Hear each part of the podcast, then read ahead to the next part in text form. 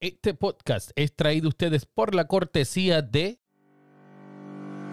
¿Se te rompió el cristal de tu auto y necesitas repararlo? Tranquilo, que ahí está Miguel. No des más vueltas, llegamos donde quiera que tú estés con montura de cristales para todo tipo de auto y también para vehículos pesados. Miguel de Master Autoglass llegará a donde quiera que tú estés en Puerto Rico llamándole al 787-690-2243. 787-690-2243. Síguelos en Facebook e Instagram bajo Master Autoglass. Los Yankees de Nueva York dominando las grandes ligas, mientras Alex Cora parece que pierde su magia y está tratando de salir del sótano de su división. Los Angels y los Astros a muerte es esa pelea por la división oeste de la Liga Americana, mientras que los padres de San Diego luciendo mejor sin Tatis Jr. Eso y mucho más lo hablamos aquí hoy en Fogueo Deportivo.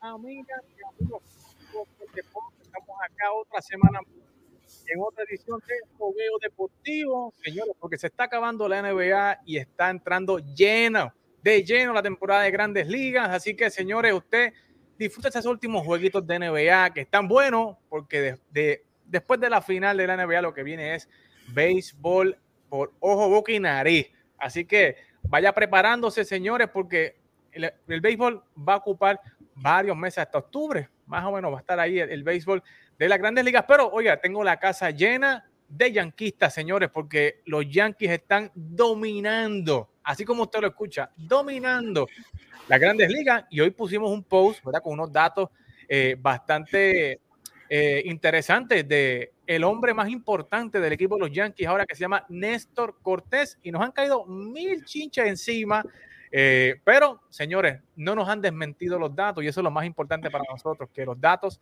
son los datos, como dice Jay Fonseca. Pero vamos a entrar en materia con nuestro panel acá de Fuego Deportivo. Carlos, dime lo que es la Te veo contento, te veo Estamos, estamos, felices, estamos contentos. E, este es el contraste de este año al del año pasado, que estábamos tristes y preocupados. Eso es así, eso es así. Y, óigame, Héctor, que estaba de vacaciones, lo dejé un poquito quietecito porque tú sabes que el hombre es internacional y tiene, que yo, tú sabes, tiene sus compromisos, pero ya está de vuelta con nosotros. Héctor, ¿qué es la que hay? ¿Cómo están esos Yankees? Internacional, bueno, eh, quizá en el sótano de mi casa, quizás. Saludos muchachos, qué bueno estar con ustedes de vuelta una vez más aquí un lunes, como siempre, gozando, gozando con los Yankees, porque ¿qué te puedo decir? No te puedo mentir y como decía Carlos, es un contraste completamente diferente, a, no solo a la temporada anterior, a todas las como a las últimas cinco campañas, porque el arranque que está teniendo el equipo de los Yankees esta temporada no lo veía nadie, ni el más ferviente yanquista pudo predecir algo como esto. Es correcto. Y tenemos acá, obviamente, yo no sé si llamarle fanático o antagonista de los Yankees siendo yanquista, porque realmente es crítico de los yanquistas, pero tenía que traerlo acá porque ya no es suerte lo que está pasando, JR, con el equipo de los Yankees. Hay algo ya más allá de la suerte que está pasando en este equipo. ¿Cómo te encuentras, papá? Dímelo, ¿qué es la que hay? Estoy bien, hasta ahora estamos gozando, estamos gozando.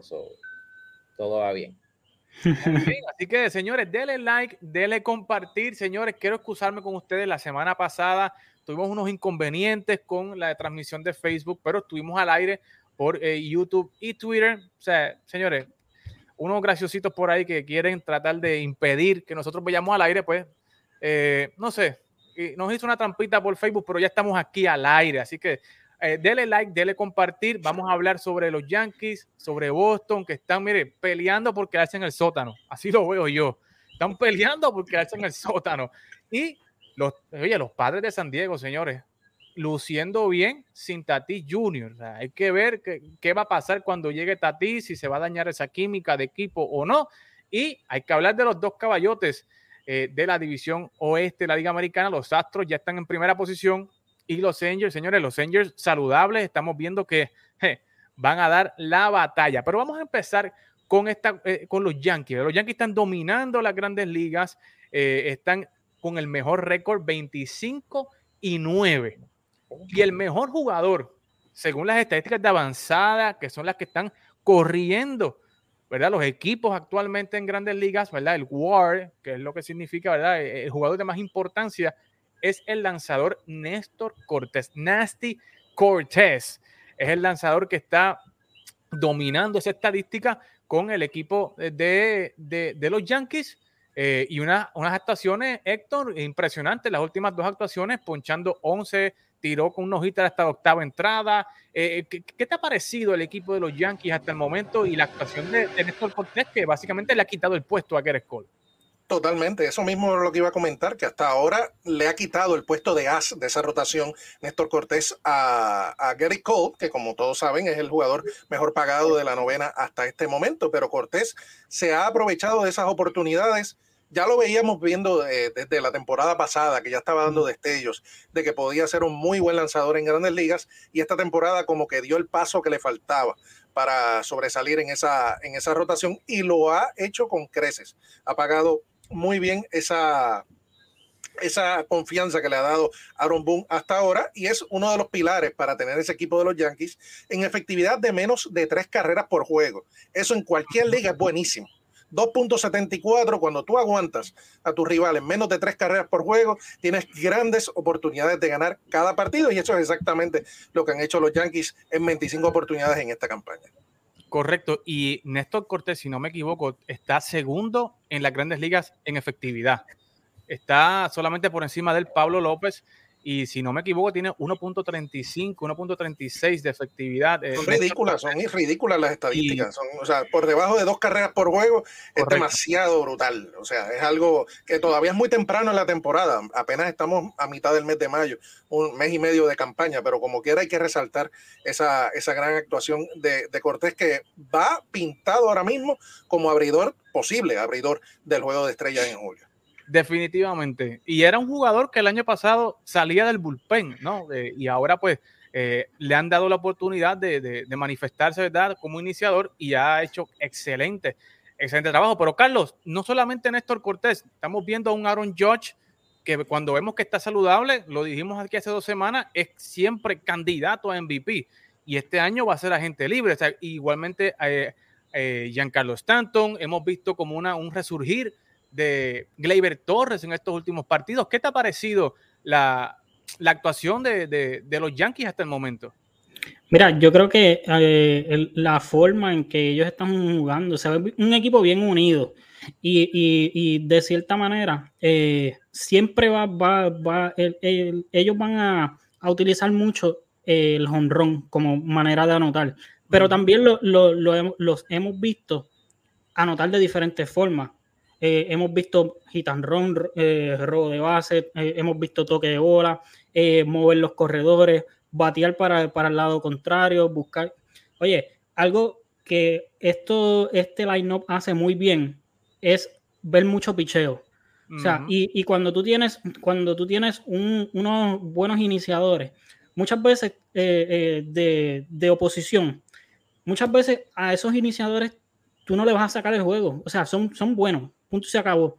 Pero tú los metes en mucho conteo, los sacas del juego y como, como yo digo, le das en la cara al bullpen y le sacas el juego. Eh, eh, eso, es una estrategia también. Mira lo que hicieron con Michael Kopech eh, en, estos días, que estaba el líder en efectividad. Lo metieron en lanzamiento, fueron pacientes, le sacaron básicamente tres carreras. Tres carreras y, y con un hit, básicamente.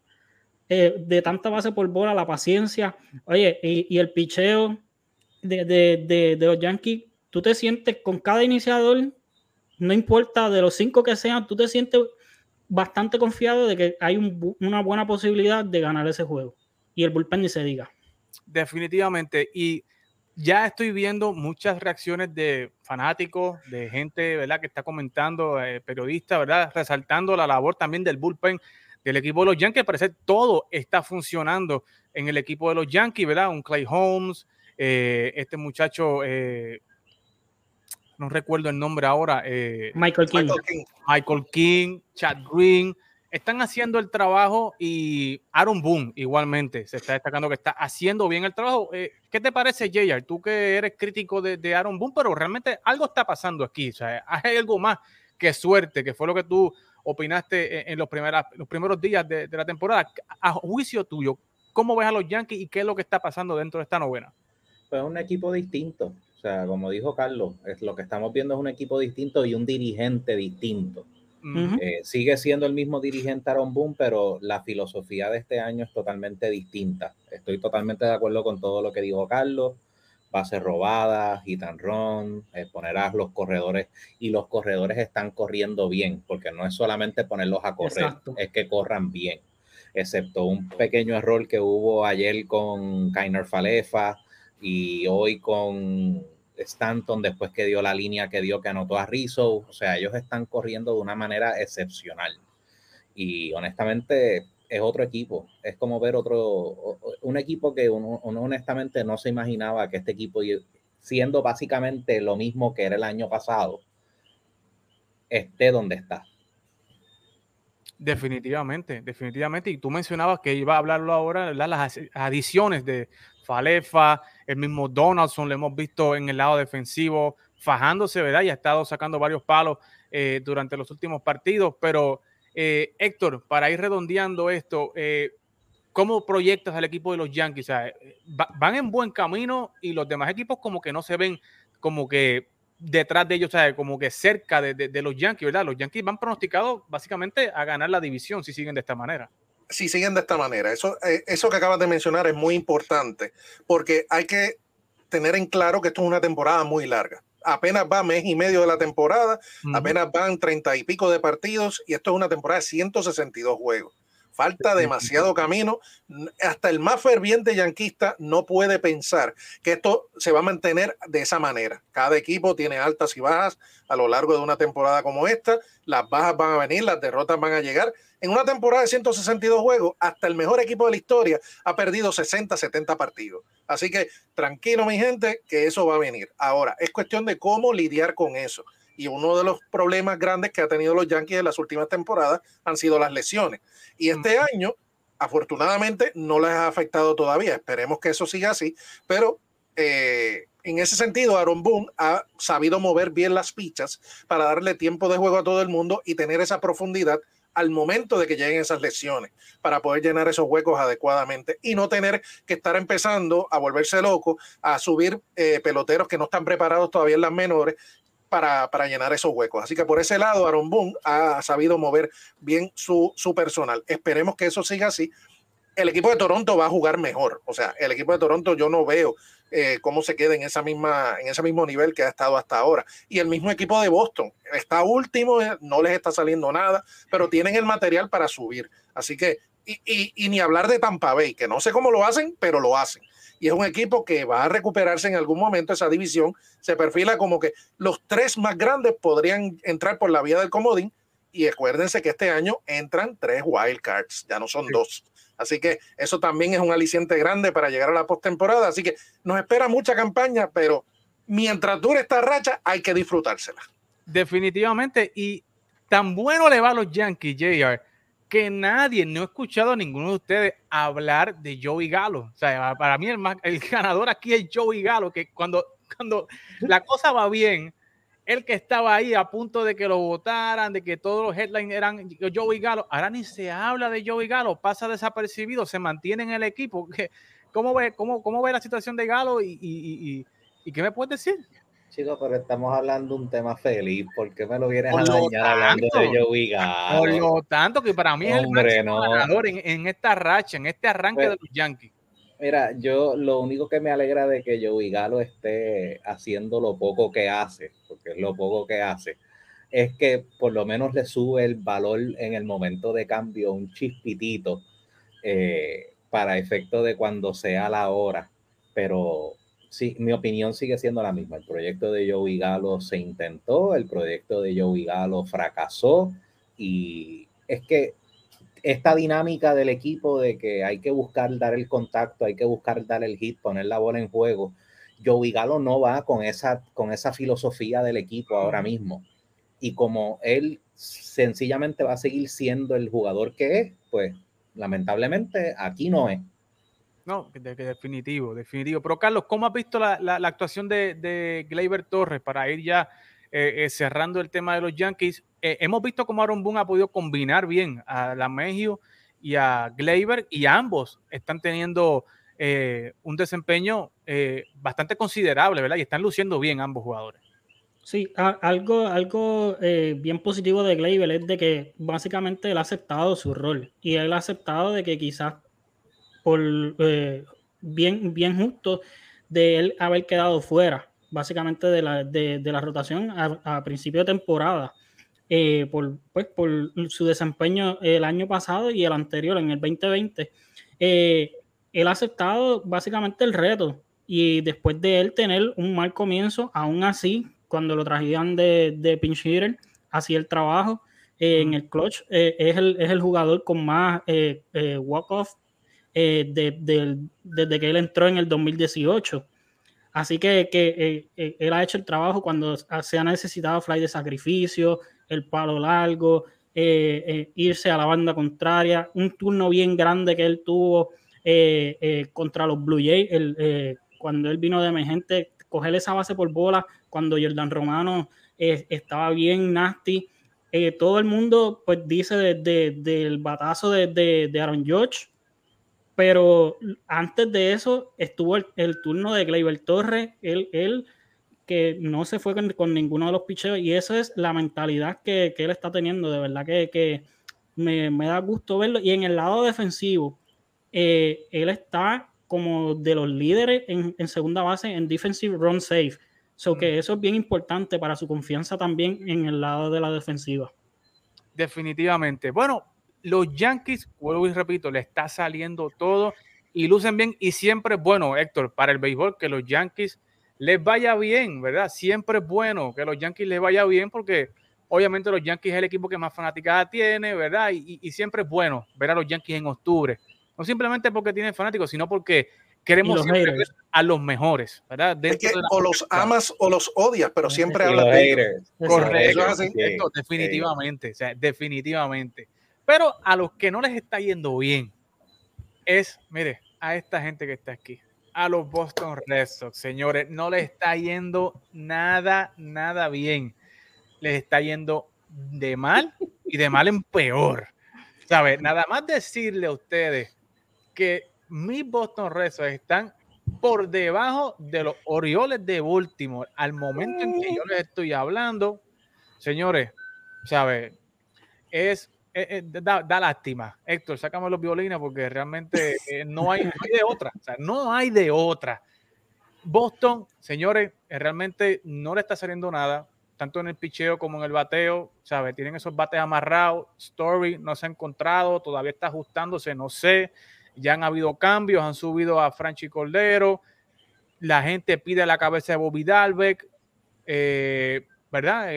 Quique todavía no, no, no, no, se ha aprendido todavía. Eh, Cristian Vázquez tampoco. Eh, Chris Sale da un pasito para adelante, un pasito para atrás en la recuperación. Eh, sacamos a Willow del bullpen para iniciar partido y nos está yendo bien con Willow, pero señores, nos quedamos pelados en el bullpen. ¿Sabes? Estamos tratando de llenar, llenamos, tapamos un rotito y dejamos un rotito descubierto, ¿verdad? y, y realmente, ¿sabes? Estamos luciendo mal. O sea, estamos luciendo mal. Ya he visto eh, pronósticos, ¿verdad? De que si esto sigue así durante el mes de mayo y a principios del mes de junio, señores, olvídate que Boston apague y vámonos y la venta al pasillo se va a abrir y grande, ¿verdad? Con grandes nombres como Nathan Ovaldi, Cristian Vázquez, el propio Kike Hernández, que está en año de contrato, ¿verdad? En el último año, Sander Bogarts igualmente. Eh, pero definitivamente el equipo de Boston no le está saliendo nada bien. Carlos, dime, ¿cómo has visto al equipo de Boston eh, y cuál ha sido tu impresión, mano, hasta el momento de este equipo de, Alex Cora?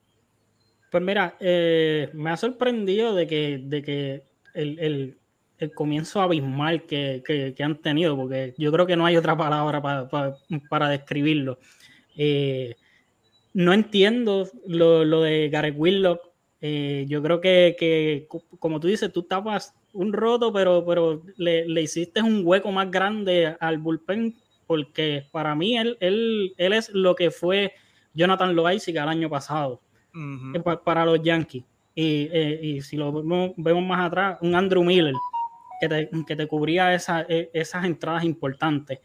la ofensiva no ha despertado. Oye, se parece, en el lado ofensivo, se parece a los Yankees del año pasado, que todo el mundo tenía este que la ofensiva era una fortaleza y está siendo una debilidad. Y el picheo básicamente el picheo inicial a pesar de todo ha, lucido muy bastante bastante bien. Yo creo que, que ha, ha, sido mejor de lo que de lo que se esperaba. Obviamente el bullpen no es lo, no es de lo mejor. Y máximo cuando le sacas a, a Gareth Willow para ponerle la rotación.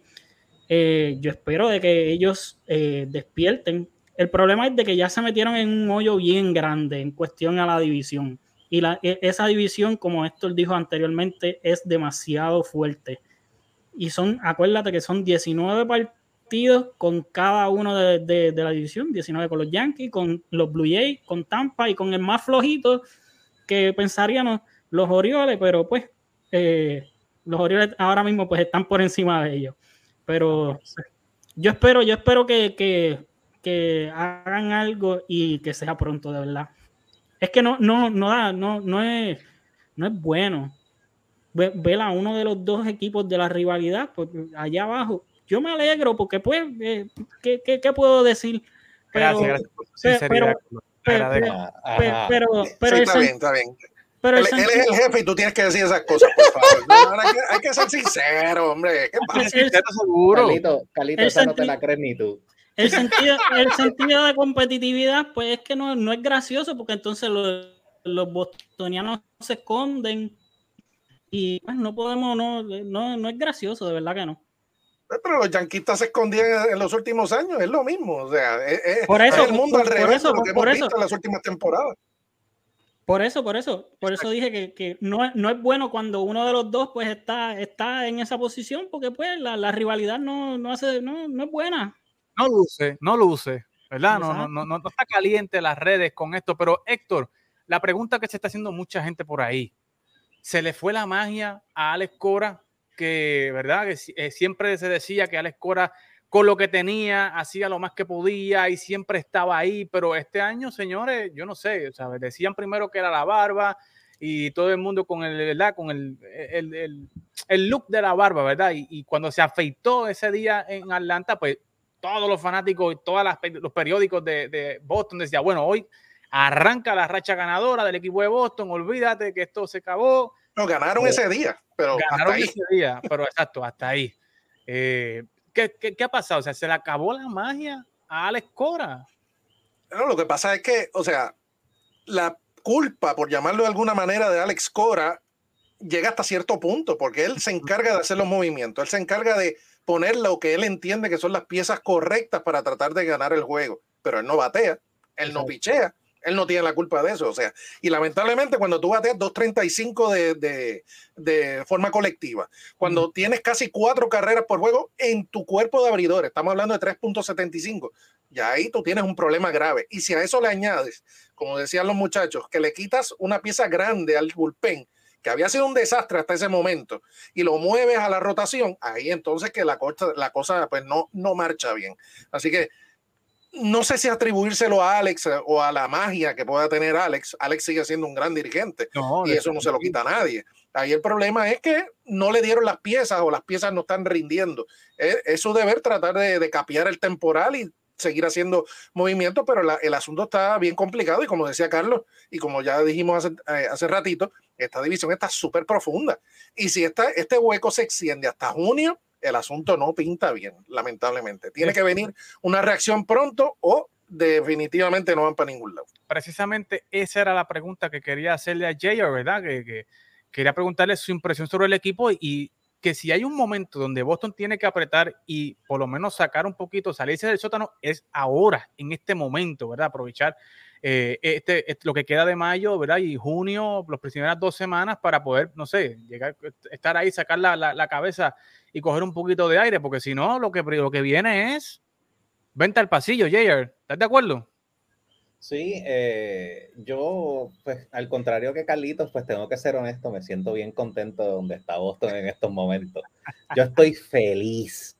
Es más, los Yankees podrían no estar en primer lugar y al yo ver a Boston en el sótano, me iba a brindar una felicidad en el corazón increíble ver ese equipo en el sótano.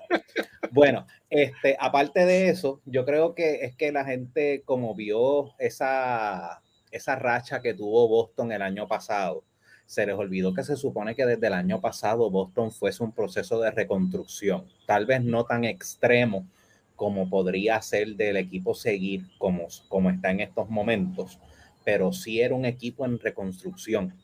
O sea, habían perdido fichas claves, JD Martínez se quiso quedar en el equipo y no quiso eh, salirse del contrato en el que estaba, que era lo que supuestamente tenía atado a Boston.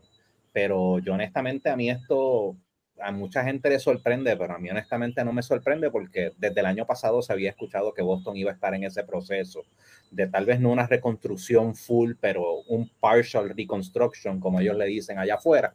Y honestamente esto a mí no me sorprende para nada. Verlos en la posición en que están, tal vez no tan malo como están, pero eh, no me sorprende tanto como le sorprende a otras personas. Yo creo que por esa línea, eh, lo que yo digo es de que eh, fuimos engañados en ver el, el, equipo de Boston el año pasado, porque ellos jugaron por encima de las expectativas. y, Demasiado por encima. Exacto.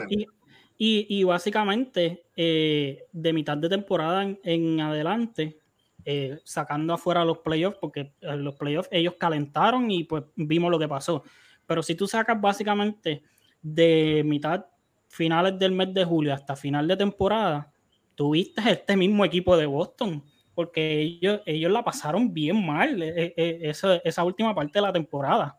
es, es, básicamente esto mismo que estamos viendo de, del equipo de Boston este año. y una, cosa, y una cosa bien importante también es que, siguiendo esa misma línea que decían los muchachos, nos, eh, la gerencia y aquí pues me imagino que Alex también tiene un poco de culpa, no supo identificar cuáles eran las necesidades del equipo para esta temporada. Y se enfocaron en traerse un nombre como Trevor Story, que puede ser un gran bate, pero todos sabemos que tenía un gran problema encima, que venía de batear en Colorado. No es lo mismo batear en Colorado que batear en Boston. No es lo mismo batear en la Liga Nacional que en la Liga Americana. Está jugando fuera de posición, está jugando en una posición que nunca había jugado en su, en su carrera. O sea, son muchas muchos ifs, como dicen en inglés, muchas variables en contra.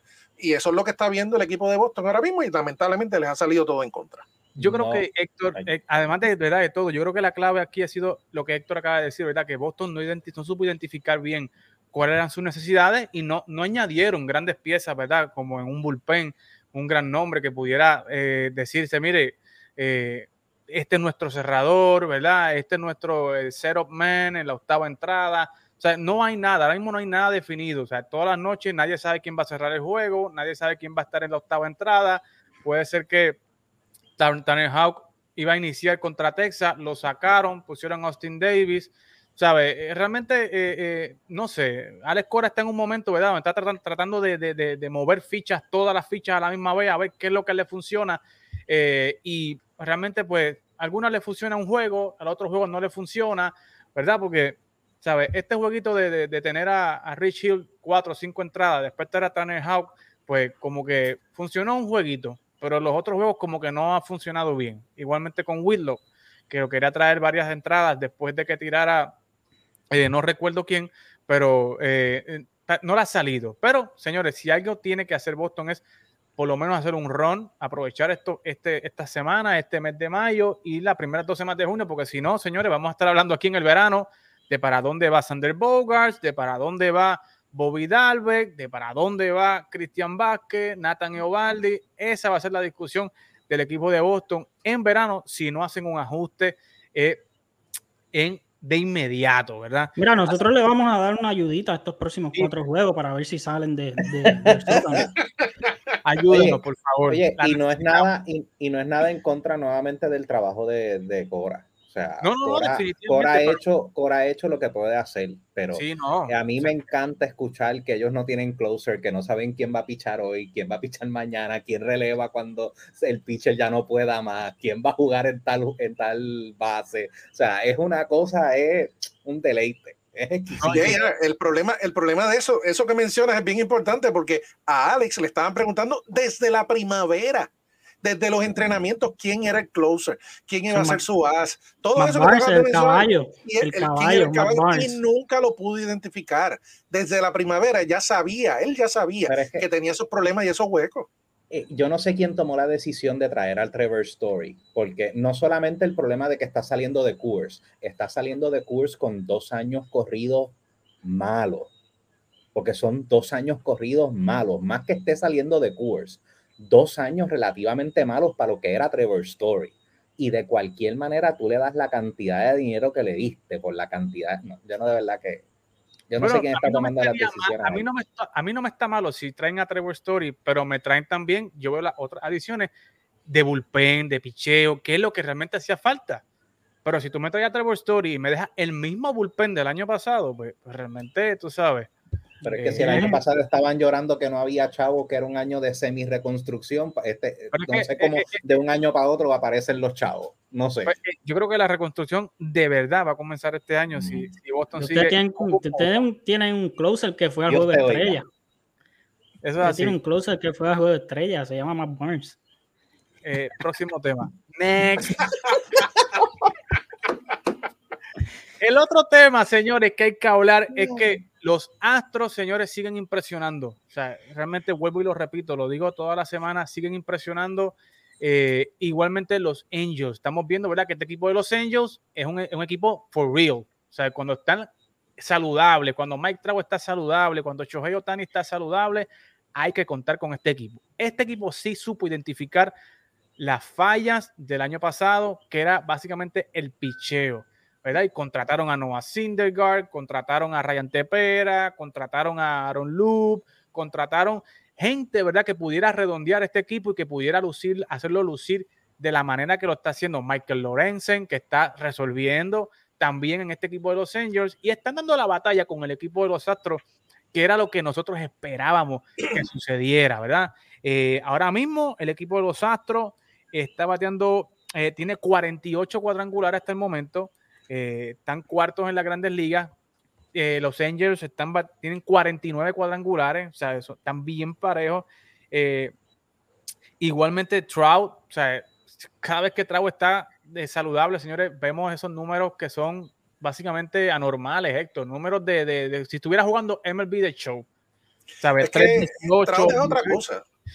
Trout es un super jugador. Es una lástima que esté jugando en un equipo que se haya perdido tantas temporadas allá en el otro equipo de Los Ángeles, porque si estuviera en los Dodgers o si estuviera en el mismo Houston o en Boston o en Nueva York, yo te cuento otro cuento con Mike Trout. Lo que pasa es que obviamente él ahí se ha querido quedar. Digo, eso hay que admirárselo, porque muy pocos peloteros hacen eso en esta época. Pero es la realidad y es hasta ahora que este equipo ha logrado cuajar un buen núcleo alrededor de él y tienes a un tipo como Shohei Otani liderando esa rotación que este año vino a, tomar las cosas donde la dejó el año pasado, pues la verdad que no sorprende que haya, que haya jugado también este equipo de los, eh, de los Angels. Ahora sí, Houston perdiendo a, a, Carlos Correa, sabíamos que Jeremy Peña era muy bueno, pero ha demostrado mucho más de lo que pensábamos y ha llenado ese hueco a la mil y una perfección. O sea, y, realmente ese equipo de, los Astros, liderado por José Altuve, que está en plenitud de condiciones hasta ahora,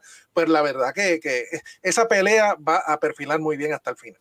Definitivo. Carlos, habíamos hablado del el liderazgo que tenía que tener el equipo de Houston y yo lo mencioné aquí que era José Altuve era el que tenía que sacar la cara por este equipo y luego de que tuvo un tiempito lesionado, en los últimos 11 juegos está bateando 357, 6 cuadrangulares. ¿sabe? El hombre está haciendo el trabajo que tiene que hacer. Igualmente Jordan Álvarez está bateando demente, 11 cuadrangulares, 21 RBIs. Eh, mano, el picheo, Verlander, señores, yo no, sé. Verlander es otra cosa. Verlander es que usted, usted tenga. Ese tipo es Hall of Famer desde ahora. Ese tipo está fuera de liga. Bueno. Ábrele las puertas ya de Cooperstown desde ya. Igualmente, los otros muchachos, Luis García, Franbel Valdés, ¿verdad? Este equipo, ¿verdad? Yo no sé cómo lo hace, pero sigue manteniéndose a nivel elite mientras siguen perdiendo jugadores importantes, ¿verdad? Y hoy se mencionó que Kyle Tucker ya no llegó a un acuerdo con ellos de extensión y que posiblemente ya no esté dialogando más con el equipo. Y Kyle Tucker es otro jugador que igualmente es buenísimo ofensivamente. Carlos, pero ¿cómo ves a este equipo de los Astros y al equipo de los Angels en esta pelea por la división oeste de la Liga Americana? Bueno, los Astros, yo creo que tú lo mencionaste eh, completo. Eh, eh, ellos han sabido identificar, José Altuve ha tenido básicamente, luego que llegó de, la lista de, lesionados, ha, venido a batear a todo lo que da. Jordan Álvarez está saludable y está bateando comúnmente.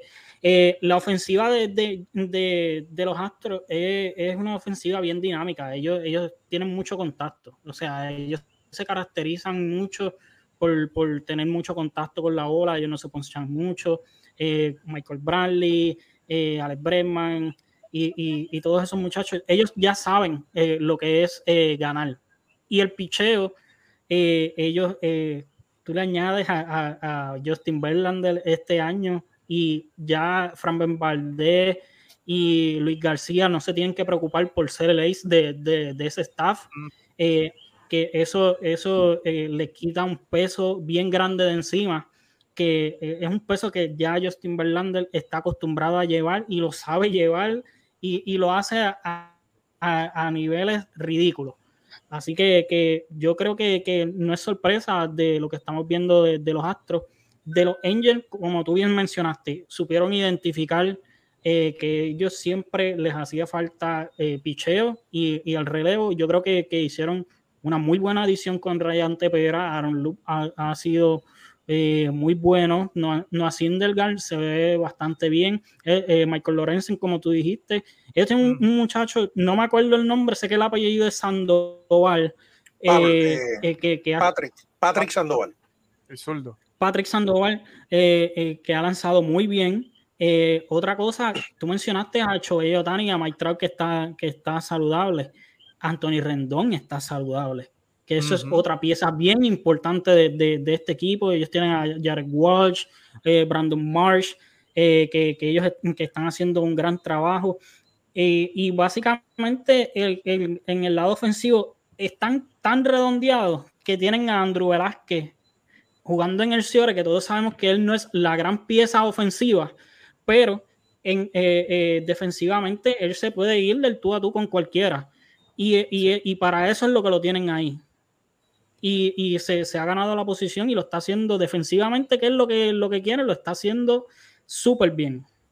La clave es que, que, han estado saludables, de verdad que sí. El regalito de los Yankees a los Angels. Exacto. que lo cogieron por waivers, si no me equivoco. Por waivers, Por waivers.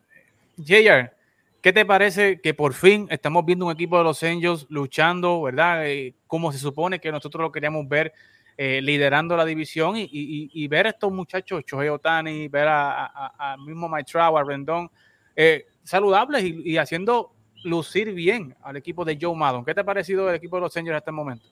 Mira, siempre que haya alguien que pueda tener la capacidad de poder destronar a los Astros de la posición del oeste, de ser líder del oeste, pues yo voy a estar feliz.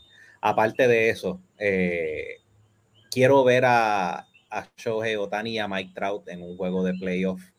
Y si cabe la posibilidad de que eso ocurra, este podría ser un buen año para que eso suceda. Y honestamente eso es lo que más a mí me interesaría, ver cómo esos dos, en cuando realmente el, eh, como dicen allá afuera, the stage gets brighter, the, stage gets brighter. Ajá, ahí es que ahí es que de verdad se sabe quiénes son las superestrellas del juego y yo estoy seguro que los dos van a responder súper bien y honestamente me gusta, me gusta ver cómo, cómo Los Ángeles está haciendo después de tantos años desde que Mike Trout firmó ese mega contrato para ese tiempo, ese mega contrato y ver lo que siempre estaban allá abajo y que no subían y el pobre Mike Trout So, honestamente, digo, yo no soy súper fan de Mike Trout ni nada por el estilo, pero considerando que él es lo que se considera el mejor jugador ahora mismo en las grandes ligas, quiero ver cómo realmente puede, puede hacer y que el equipo haga sus transacciones y mueva sus fichas para poder llevarlo y que él pueda demostrar, mira, sí, yo pertenezco y se supone que esté aquí. Hay que recordar que Trout ya estuvo en una postemporada con, con los Angels. No, no le fue bien, creo que se fue de 6-1, una cosa así, no recuerdo exactamente el dato, pero la realidad es que no le fue bien. Y es una muestra muy pequeña y como tú dices, yo estoy totalmente de acuerdo en que daría gusto verlo eh, de nuevo en una postemporada y ahora que tiene de compañero a, tipos como, como Rendón, como Dani de, de vaqueo en el, en el picheo, definitivamente otro sería el cantar para ese equipo de Los Ángeles. Definitivamente, y nosotros los fanáticos queremos ver, lo repito, queremos ver a los mejores en octubre, queremos ver a los mejores jugando, ¿verdad? Que es lo que habla Jayer. Yo quiero ver a Mike Trout. Es el, es el mejor de, de, de la liga, pues yo lo quiero ver ahí cuando se presente la postemporada, que esté abajo, que él esté en el clutch. Yo quiero ver qué va a hacer. Y ese, e, ese es el deseo de todos los buenos fanáticos del béisbol, además de que la, la teoría de Jay, ¿verdad? De que el enemigo de mi enemigo es mi amigo, eh, también yo la comparto. Y yo creo que todos aquí la compartimos, ¿verdad? De que el enemigo de mi enemigo, ese es mi amigo. Así que, señores, una buena batalla que se está dando allá en el oeste, pero también hay un equipito ahí en Los Ángeles. Los padres de San Diego, que están luciendo súper, súper bien, están empatados en la primera posición con el equipo de los Dodgers, haciendo el trabajo y sin su mega estrella, Fernando Tatis Jr.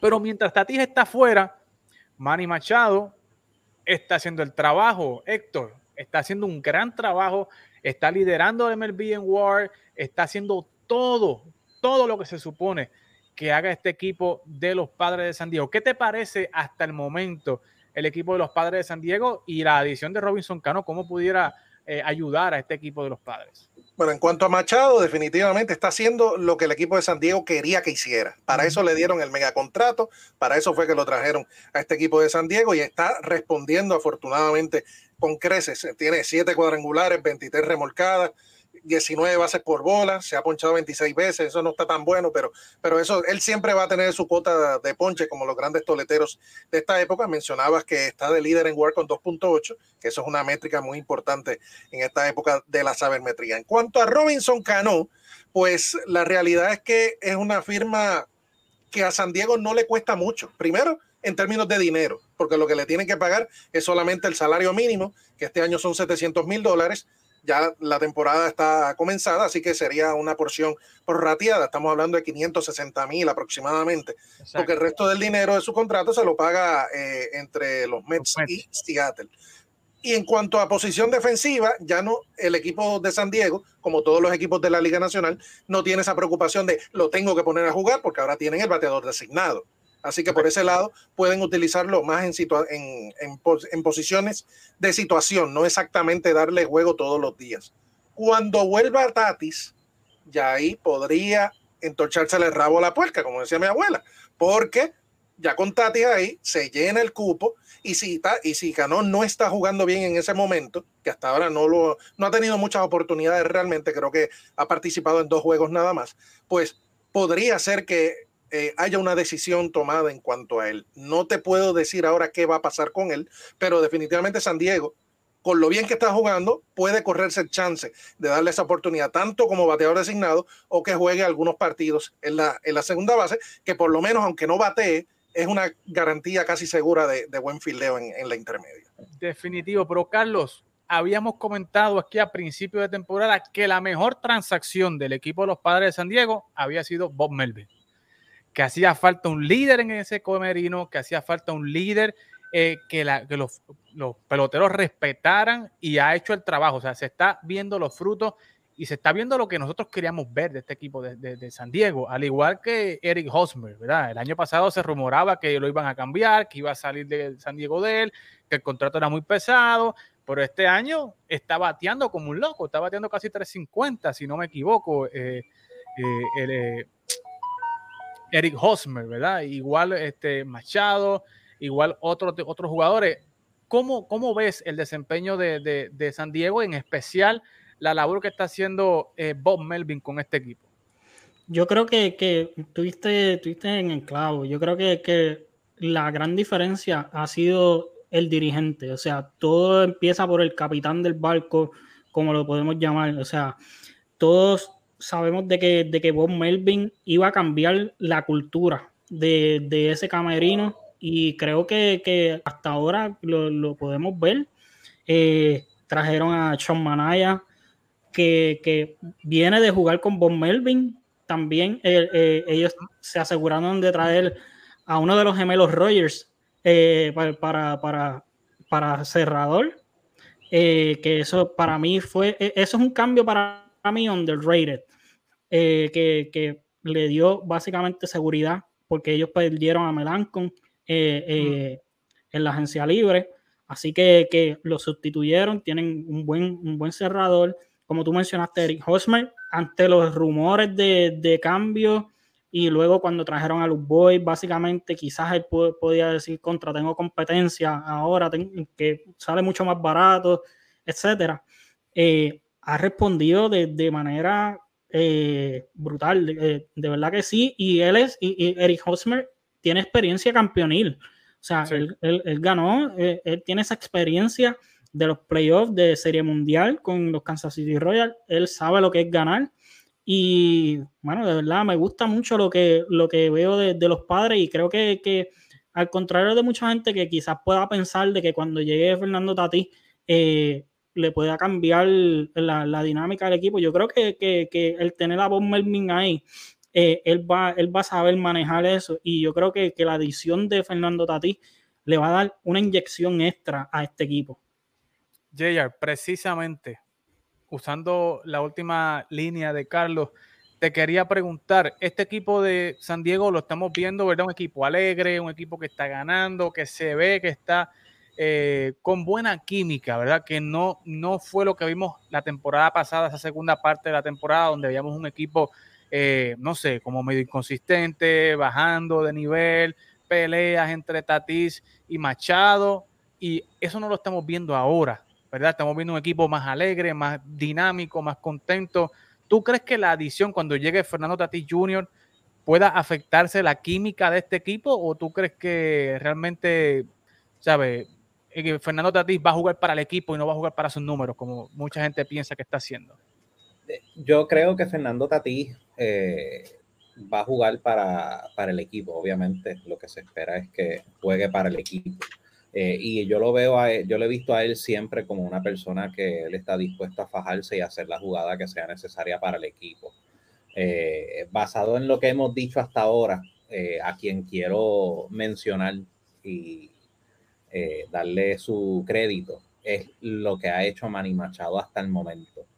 Yo, de, los, de todos los años que como Yankee vi a Manny Machado jugar con Baltimore, yo nunca esperé que Manny Machado pudiera decir en un equipo, ahora mismo no hay quien sea el líder, mientras tanto, pues yo voy a ser el que, el que ponga el, el liderazgo y cuando regrese el que sea el líder, pues adelante si es que va a ser así. Pero yo honestamente, viendo a Manny Machado como yo lo había visto en Baltimore, yo nunca me hubiese esperado ver de Manny Machado lo que estoy viendo. Nunca, nunca.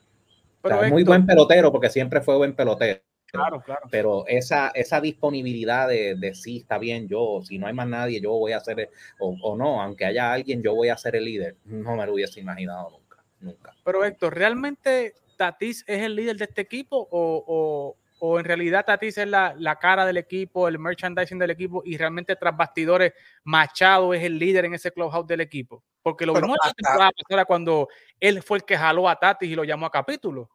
Exacto. Yo creo que eh, hasta esta temporada podíamos decir que Tatis era el, líder de este equipo, el capitán, por llamarlo de alguna manera.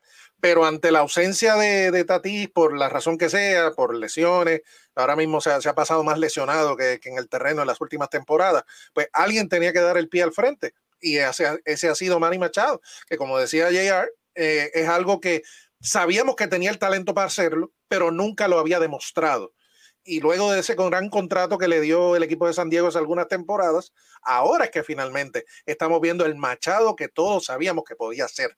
tanto con el guante como con el bate. Y por eso es que está San Diego donde está ahora mismo. Definitivamente, señores. Y hay muchas cosas, señores. Eh, los Cardenales de San Luis jugando buenísimo. Me gusta verlos jugar. Esta semana protagonizaron, ¿verdad? unos eventos, ¿verdad? Ese doble play donde engañaron a los jugadores. Y la actuación de, de Oli Marmol. O sea, cuando le, le dio todos esos guantes a, a la umpire eh, ¿No te gusta el guante de Jordan Hicks? Mire, cógete todos aquí y de, todo esto escoge uno. ¿Sabes? De todo esto escoge uno y vamos a jugar. ¿Sabes? Realmente me, impresionó mucho eh, eh, la actuación de, San Diego, de San Diego y de San Luis. Y los Mets, señores, me reafirmo, se lo dije a Carlos hace dos semanas atrás y Héctor, quiero saber tu opinión para ir cerrando este, este, este programa. Me huele, me huele, Héctor, que pueda haber otra Subway Series de la Serie Mundial, una Serie Mundial de Subway Series. Wow, sería, yo no sé, para pelo tener a los Eso sería una gran posibilidad. ahora mismo es una gran posibilidad. ¿Cómo, ves esa posibilidad, ¿Cómo ves no, no, supremamente grande. Ahora mismo es una gran posibilidad, tanto para los Yankees como para los Mets. Ahora, si te digo lo mismo que te dije hace un ratito, solamente van mitad, o sea, eh, mes y medio de la temporada. Falta demasiada temporada para poner eso en piedra ahora mismo. Tanto los Yankees como los Twins, que están sorprendiendo en esa división central que nadie quiere ganar. Esa división es el, que menos pierda realmente. En la división oeste ya mencionamos que están Los Ángeles y los Angels. En la nacional, los Mets y los Bravos que vienen por ahí subiendo ya mismo, no los descartes también. Milwaukee y San Luis, de Cardinal Way, con San Luis tú nunca te puedes dormir porque te pueden dar un salpazo en cualquier momento. Y en el oeste tienes a, Los Ángeles y tienes a San Diego. Y cuidado con, los, con San Francisco, que también te puede dar un salpazo en cualquier momento. Ahí te mencioné dos equipos, dos equipos que ahora mismo cualquiera de ellos puede ganar la Serie Mundial ahora mismo, incluyendo el número uno, que es los Yankees ahora mismo, que son los únicos que tienen menos de 10 derrotas. Nadie puede dar por sentado ahora mismo que va a llegar a la Serie Mundial en el mes de mayo falta demasiada temporada. Definitivamente, pero podemos hablar ahora, y bueno, yo puedo decirlo, ¿verdad? De que como van hasta el momento, si se madura como se pinta esto, como dicen allá en mi barrio, los Yankees y los Mets se van a ver en octubre, porque realmente lo que está haciendo los Mets es una cosa increíble y lo que está haciendo los Yankees igualmente. Así que. Ah, no, yo, si llegan, si llegan ambos, yo vamos a estar gozando. Lo que pasa es que yo veo a los Yankees míos como quiera. O sea, ah, no, definitivamente. Ahí, sí que no hay, no hay discusión ninguna. Y yo sé que Carlos igual. No, no, claro. Es, cuestión de. Bueno, los Mets siempre van a ser el segundo equipo de Nueva York. Eso. Ah, no me asusta porque te, tardaste mucho te tardaste mucho ahí. En, no, no, no, es que Dime, dime.